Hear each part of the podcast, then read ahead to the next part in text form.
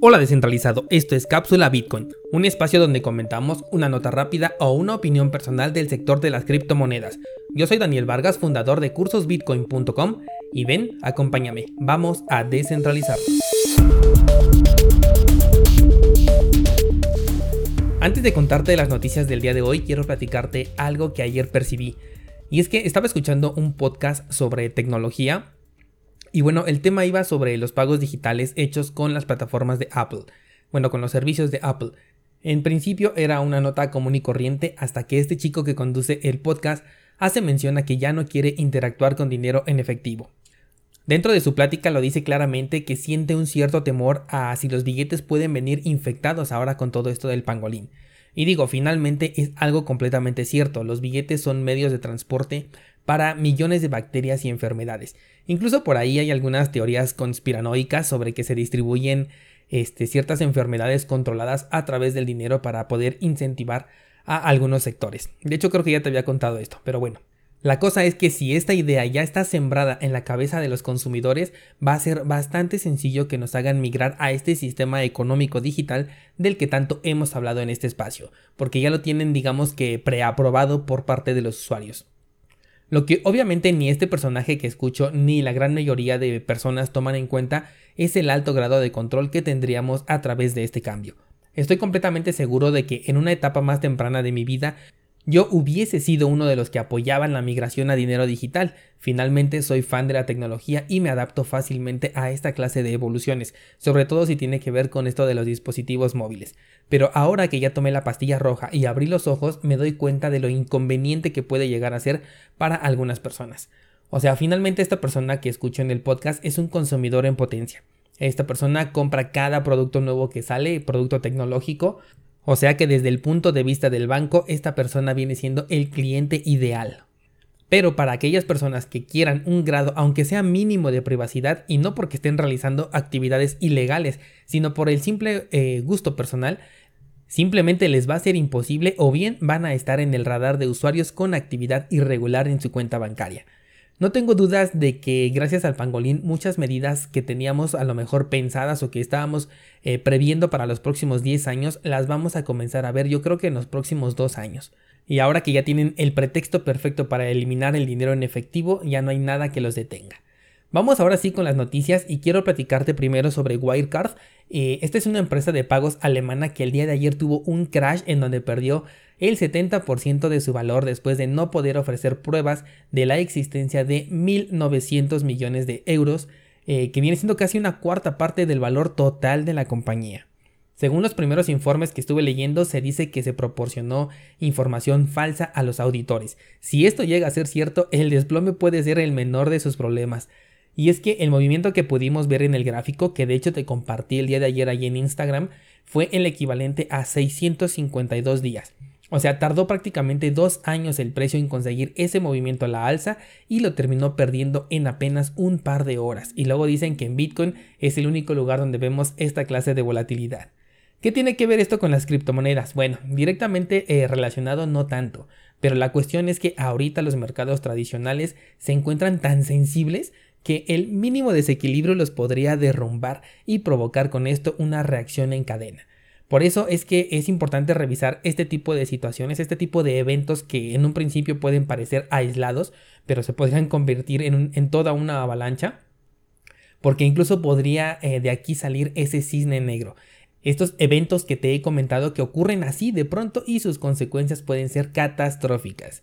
Si esta empresa no aclara eh, este asunto pronto, vamos a ver otro movimiento similar porque los inversionistas ya demostraron el miedo que tienen de que esta empresa pueda solventar esta deuda.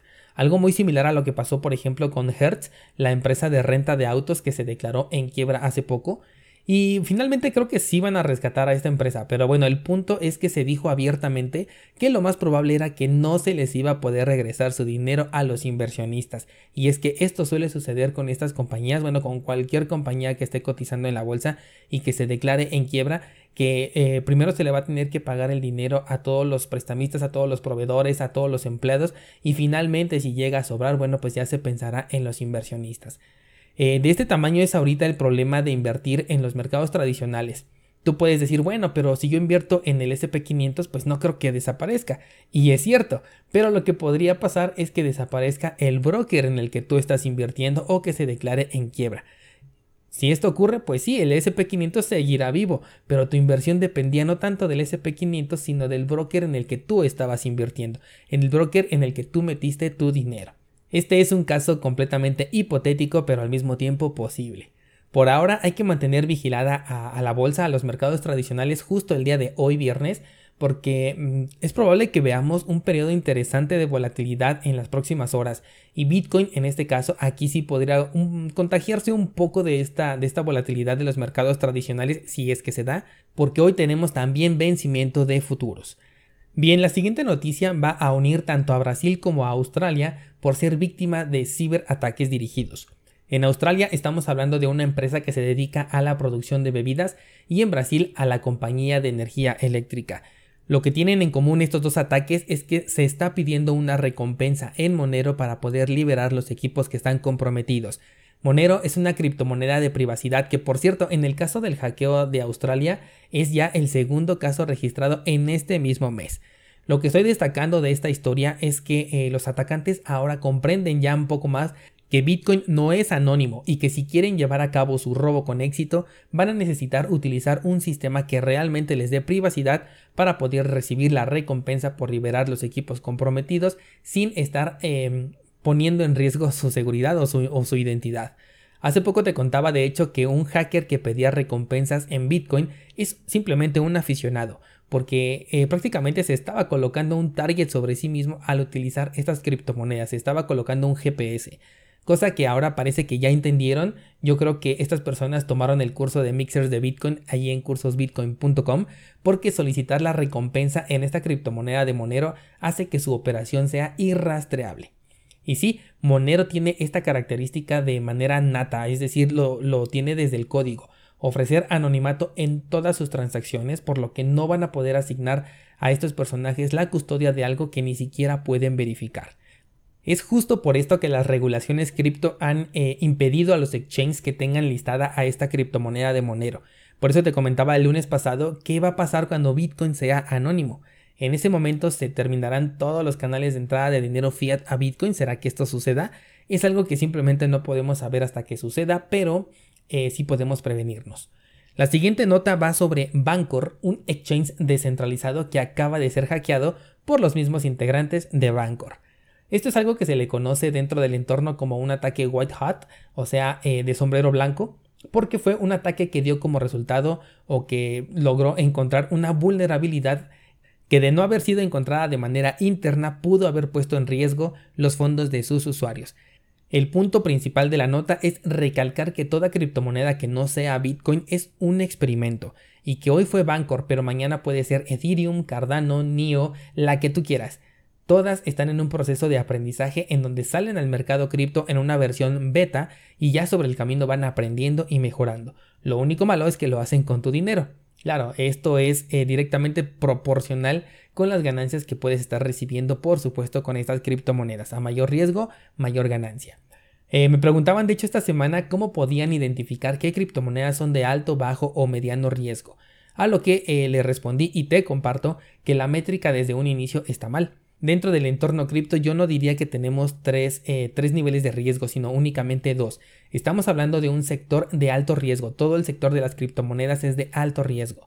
Por lo que eh, yo considero que invertir en Bitcoin podríamos considerarlo como una inversión de riesgo alto y eh, meter dinero en una altcoin en cualquier otra criptomoneda, no importa cuál sea, es una inversión de riesgo extremo porque estamos hablando de experimentos. Por lo que si tú quieres realizar una división de riesgos tienes únicamente dos, Bitcoin con su alto riesgo y las altcoins con su riesgo extremo. De hecho, algo ligeramente relacionado, eh, el día de ayer estaba platicando con un descentralizado y me decía que en el white paper de MakerDAO, que es la empresa detrás de la moneda DAI, eh, dice que las teorías y técnicas aplicables al protocolo no han sido probadas y no existe garantía de que la red sea o interrumpida o bien que se encuentre libre de errores. La verdad es que te lo leo tal y como me lo escribió eh, este descentralizado, no es algo que he confirmado por mi propia cuenta dentro del white paper, pero estoy completamente seguro de que esto es algo posible. De hecho, hace no mucho ya hubo una vulnerabilidad descubierta en DAI que estuvo a punto de convertirse en una pérdida de millones de dólares. Y aquí sí salieron eh, las personas de MakerDAO a confesar que estuvieron a punto, estuvieron a nada de detener la red. O sea que lo que me estaba comentando este descentralizado tiene todo el sentido del mundo porque ya eh, lo vimos en la práctica. Así que como verás, muchas criptomonedas están ya con una capitalización de mercado que supera los millones de dólares y aún así están apenas en una versión beta. Fíjate, eh, en dónde estamos metiendo nuestro dinero, ¿no? Digo, para que lo tengas siempre consciente. Me gusta que siempre seamos conscientes de en dónde estamos invirtiendo. Por lo que no está de sobra decirte que solo inviertas dinero que te puedas permitir perder. Ya para cerrar esta última cápsula Bitcoin, te cuento que según un artículo que toma como base el libro eh, llamado The Room Where It Happened, escrito por el ex consultor de seguridad nacional de Donald Trump, que se llama eh, John Bolton, Dice que él mismo, o sea, este señor Bolton, fue testigo de cómo el presidente de los Estados Unidos dio la orden directa al secretario de Tesoro de perseguir a Bitcoin. No es para nada una sorpresa el saber que Donald Trump no está a favor de las criptomonedas. De hecho, a través de su medio favorito de comunicación que es Twitter, ya en otras ocasiones se ha expresado en contra de la criptomoneda. De hecho, eh, si no me equivoco, aprovechó cuando Libra lanzó su anuncio de salida, esta criptomoneda de Facebook, para eh, al mismo tiempo hablar mal de Bitcoin diciendo que no tenía ningún respaldo y que no era dinero. Bueno, si no es dinero, entonces no tienes de qué preocuparte, Donald Trump, ¿no crees? Total, si no es dinero, pues no compite contra lo que sí es, ¿no? Digo, hablando específicamente del razonamiento utilizado por este presidente. Bueno, esto te lo cuento haciendo un poco de referencia a lo que te comentaba otra vez el día lunes. Creo que los poseedores de Bitcoin, aparte de estar en una posición privilegiada, al mismo tiempo podemos llegar podemos llegar a vernos en algunas complicaciones cuando queramos mezclar tanto la economía tradicional con el criptomundo, o sea, realizar intercambios entre estos dos activos. Esta semana tuve que hacer mucho referencia al episodio del día lunes, pero es que noticia tras noticia nos llevaban en este camino y cuando el río suena, agua lleva. No creo que sea coincidencia que de un momento a otro estemos hablando de esto tres veces en la misma semana, así que hay que tener mucho cuidado. Con esto descentralizado cerramos esta última cápsula Bitcoin. Te espero el día lunes con un episodio, eh, digamos que un poco especial porque es un día importante. Pendientes de lo que ocurra en la bolsa del día de hoy y también con Bitcoin.